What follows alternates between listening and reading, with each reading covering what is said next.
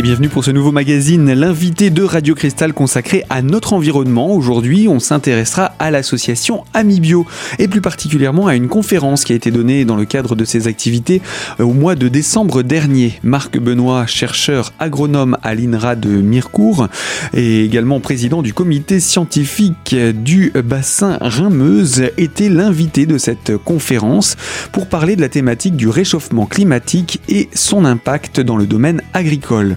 Aujourd'hui, nous attaquons la première partie de cette conférence et elle se poursuivra la semaine prochaine. Le climat et les végétaux face au CO2, on en parle tout de suite avec Marc Benoît. Alors, euh, ça commence dur. La vie sur Terre est due aux végétaux qui captent le CO2 pour en faire des matières vivantes. Le CO2, dioxyde de carbone, est absolument indispensable à la vie des végétaux sur Terre. Et donc ne me supprimez pas le CO2. Il ne faut pas trop de CO2. Et le gaz, donc CO2 dans l'atmosphère, est en ce moment dopé par l'utilisation d'énergie fossile.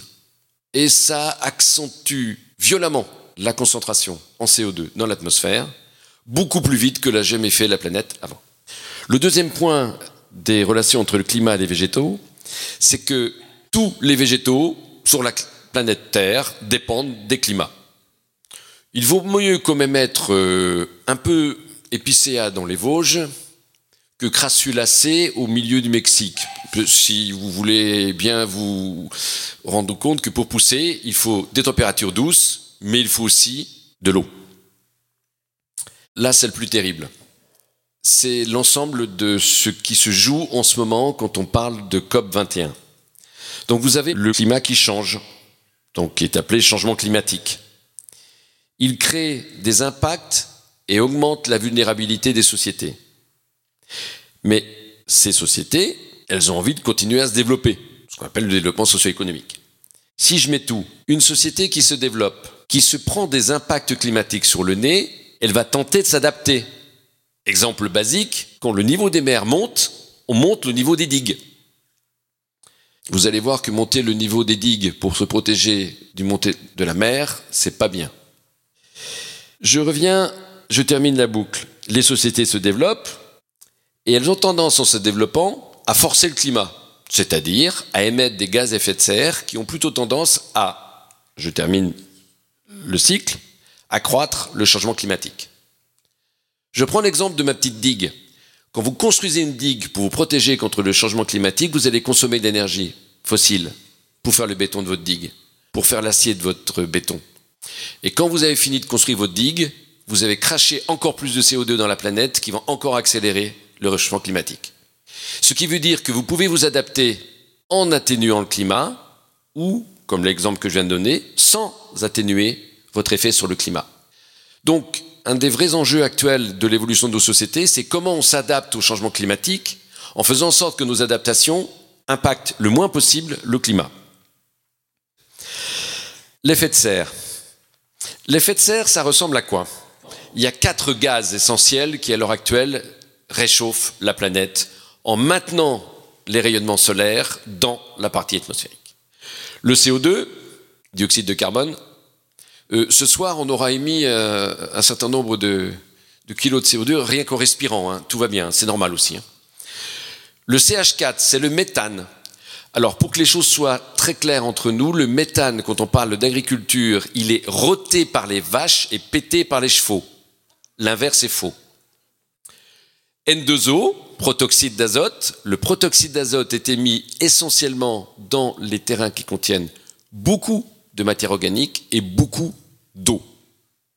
Exemple, une rizière bien fertilisée.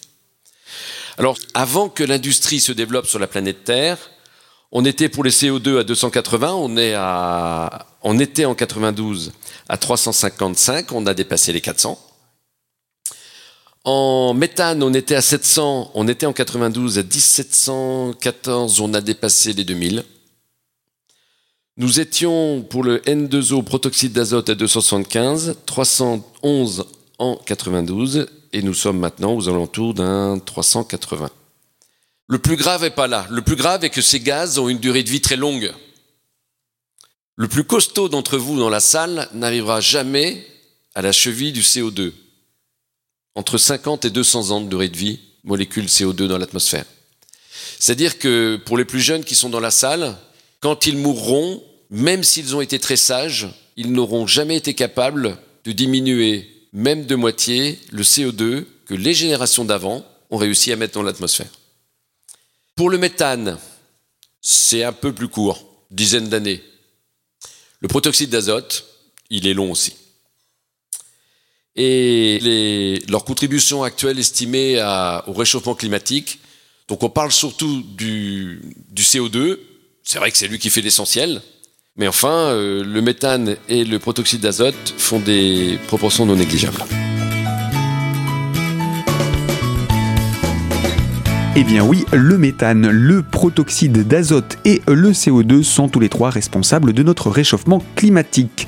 Mais on va parler plus en détail également de ce que cela impacte, un, deux ou trois petits degrés en plus, toujours avec Marc Benoît, je rappelle, chercheur à l'INRA Mircourt, pour la deuxième partie de notre magazine L'invité de Radio Cristal sur la thématique de l'environnement.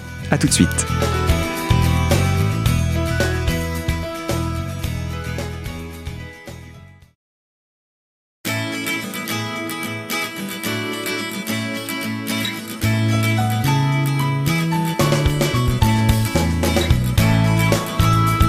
L'invité de Radio Cristal sur la thématique de l'environnement consacrée à l'association Amibio qui avait invité Marc Benoît, chercheur à l'INRA de Mirecourt pour une conférence au mois de décembre dernier sur la thématique du réchauffement climatique et de son impact dans le domaine de l'agriculture.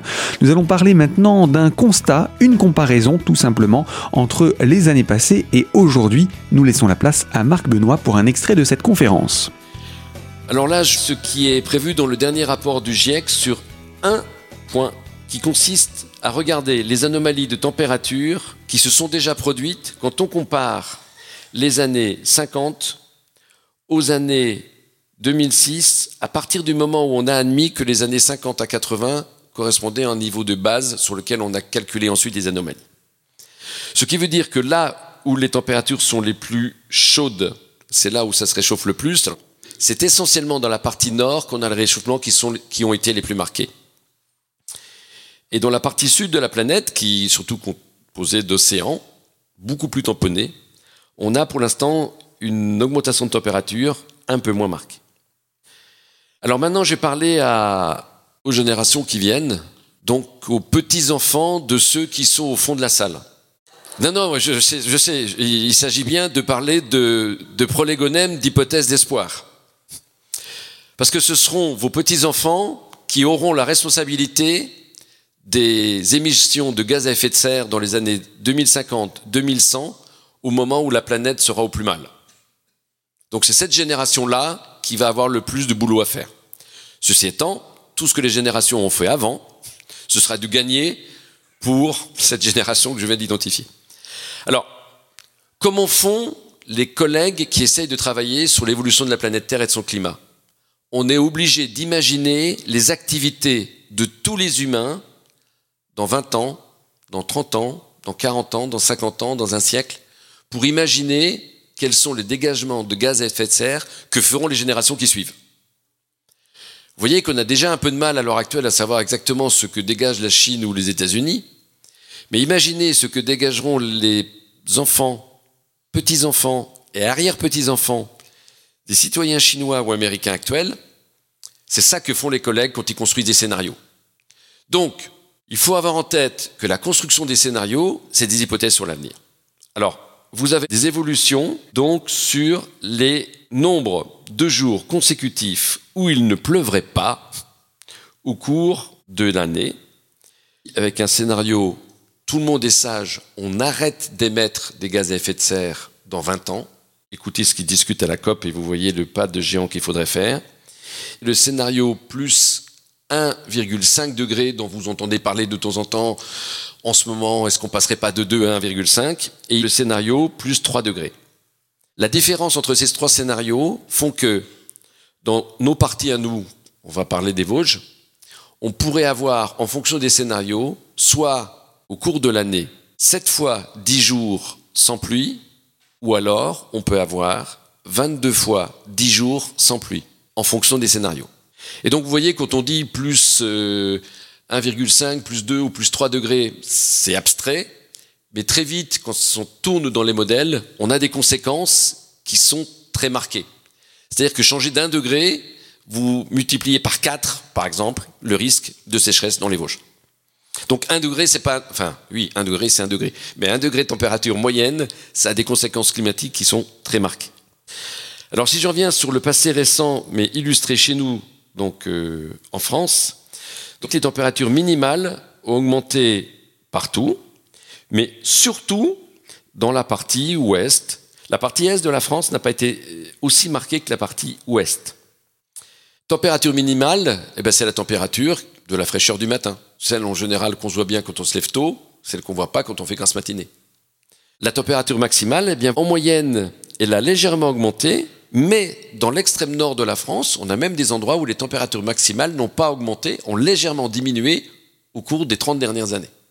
Alors si on prend le, cas des Vosges, nos températures maximales ont augmenté de 0,6 degrés dans les Vosges seulement. Donc ce qui a surtout augmenté partout en France, et y compris dans les Vosges, ce sont les températures minimales.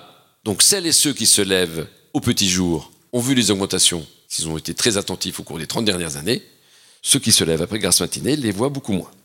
Les augmentations des nombres de jours de canicule. Alors un jour de canicule, c'est un jour où il fait plus de 32 degrés. Donc on passe euh, de périodes aux alentours des années 70 où on avait à peu près 10 jours de canicule par an. Et maintenant, on est plutôt de 20 jours jusqu'à quelquefois des 40, 50 jours de canicule par an. Donc je reviens à Mirecourt. Bon, à l'INRA, on a un poste météo qui fonctionne bien depuis 67. La température moyenne augmente. Mais ce qui est le plus marquant, c'est le gel. Le nombre de jours de gel. Dans les années 70-75, on avait plus de 120 jours de gel en moyenne par an. Maintenant, on est aux alentours de 60 jours de gel par an. Alors vous allez me dire, qu'est-ce que ça change? Bon, pour ceux et celles qui dans la salle connaissent les argiles lourdes du Kuiper, vous saurez tous qu'on aime bien que ça fasse un peu gel-dégel pour que ça se travaille bien. Voilà. Eh bien, on l'a beaucoup moins. Et puis les parasites, on va être honnête, je survis mieux à 60 jours de gel qu'à 120 jours de gel quand je suis un parasite quelconque. Marc Benoît qui nous rappelle que les parasites se développent effectivement plus facilement à cause du réchauffement climatique. Ce chercheur à l'INRA était l'invité de l'association Amibio pour cette conférence proposée au mois de décembre dernier. On se retrouve dans la troisième partie de notre magazine pour parler toujours du CO2 responsable des variations climatiques. Alors surtout, restez avec nous sur Radio Cristal.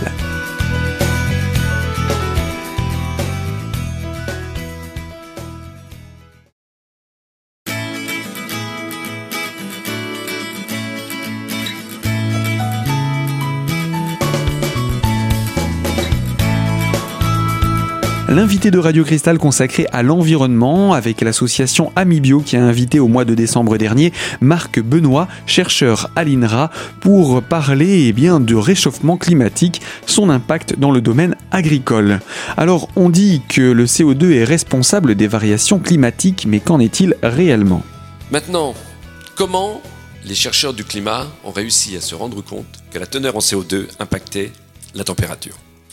Ils sont deux Jouzel et Lorius à avoir identifié en 86 dans les glaces, donc ils se remontés à l'époque jusqu'en 1750, qu'il y avait une liaison parfaite entre la teneur en CO2 et la température mesurée. Et donc leur article de 86 a été le premier article au monde qui a permis de se rendre compte qu'il y avait peut-être une liaison entre la température de la planète Terre et les gaz contenus dans l'atmosphère. Ça a fait un peu polémique, ça a créé des climato-trucs et des climato-sceptiques. Mais il est un fait que cette branche-là de la climatologie qui est la paléoclimatologie, s'occuper des climats anciens de la planète Terre, a fait des progrès considérables depuis cette première publication. Et donc l'évolution des, concentrations en CO2 trouvées donc dans, dans les glaces en fonction des scénarios d'évolution des sociétés.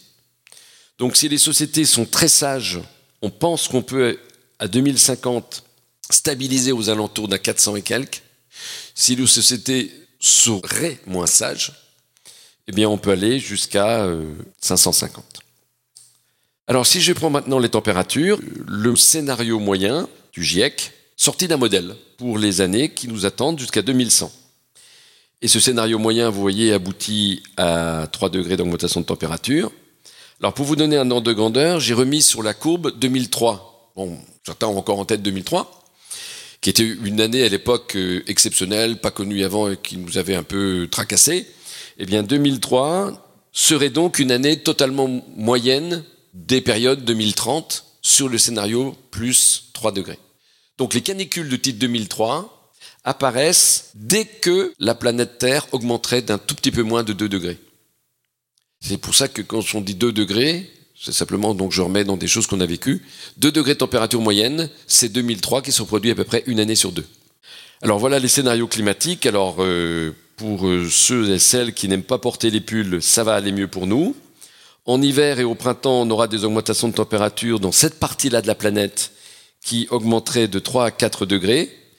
Si vous allez au cœur de la Russie, vous allez même jusqu'à des augmentations de plus 6 degrés sur un scénario moyen de plus de degrés sur la planète. C'est-à-dire que la partie nord, on chauffe plus. En bas, pour l'été, l'automne, c'est encore complètement vrai, mais ça devient carrément catastrophique pour la partie méditerranéenne de l'Europe, qui surchauffe encore plus en été. Maintenant, pour quelque chose qui m'intéresse en tant qu'agronome et qui intéresse surtout les plantes qui poussent, c'est la teneur en eau du sol ben vous voyez qu'on aura des, des, sols de plus en plus secs, donc on a deux fois moins d'eau dans le sol, en hiver ou au printemps. Dans l'hiver, ça touche surtout euh, l'Espagne et un tout petit peu la France. Au printemps, on aurait beaucoup moins d'eau dans les sols, y compris en France. En été, bien sûr, ça marquerait surtout la façade ouest de notre pays, mais on serait concerné, y compris dans les Vosges. Et en automne, toute l'Europe est concernée, et encore plus, bien sûr, la partie méditerranéenne. Donc, ce qui veut dire qu'on aurait des sols qui auraient un peu plus d'eau en hiver quand je suis dans le centre de l'Europe, donc la partie euh, Autriche, euh, Nouveau, j'en ai juste limite, et Russie. Et pour le reste du temps, les sols seraient beaucoup plus secs. Recharge des nappes d'eau souterraine. Ça, c'est un travail qui a été fait sur l'ensemble des nappes du bassin parisien. Dans les années 60, les recharges des nappes du bassin parisien se rechargeaient sur des volumes d'à peu près 120 à 130 mm, donc je vais parler en centimètres, 12 cm d'eau par an rentraient dans les nappes d'eau souterraines. Et si je me mets dans les années 2100, on ne rentre dans les nappes plus que à peu près de 70 mm. Ce qui veut dire 33% d'eau en moins pour recharger l'ensemble des nappes d'eau souterraines. Quand vous savez déjà que les nappes d'eau souterraines sont plutôt surexploitées, vous voyez qu'on est sur une ressource qu'on surexploite déjà, dont on sait que le capital va encore diminuer. Alors maintenant, si je parle des acteurs du réchauffement climatique. Alors il y a des acteurs humains et des acteurs non humains. Je vais les mettre dans le même sac. Alors d'abord, les acteurs euh, humains. Alors en millions de tonnes équivalent de CO2, la contribution des différentes activités. Donc les transports, euh, quand on se déplace, on utilise des énergies, la plupart du temps fossiles. Ces énergies fossiles ont l'avantage de euh, relarguer du CO2. Le chauffage, 72 millions de tonnes. L'industrie, tout son fonctionnement, 111 millions de tonnes. Le traitement des déchets, 14 millions de tonnes. Donc là, on est du côté du métabolisme des villes. Tous les particuliers, le secteur tertiaire, donc en gros les, bureaux et tout ce qui concerne la vie des particuliers quand ils vont faire leur, euh, leurs courses ou qu'ils vont chez le médecin. Et enfin l'agriculture, 108 millions de tonnes, qui se répartissent à peu près à égalité entre les cultures et l'élevage. Et un petit peu d'énergie agricole, je détaillerai tout de suite. Alors, si je prends par hectare agricole actuel en moyenne en France, 620 litres d'énergie, d'équivalent fuel par hectare de surface agricole utile moyenne. Alors, ça correspond à quoi? Ça correspond au fuel consommé, donc euh, pour tout ce qui est euh, le fonctionnement euh, des matériels. L'électricité et tout ce qui est le matériel d'irrigation, parce que pour irriguer, il faut faire tourner des pompes et les pompes consomment pas mal d'énergie. 115. Les aliments achetés et transportés, 18.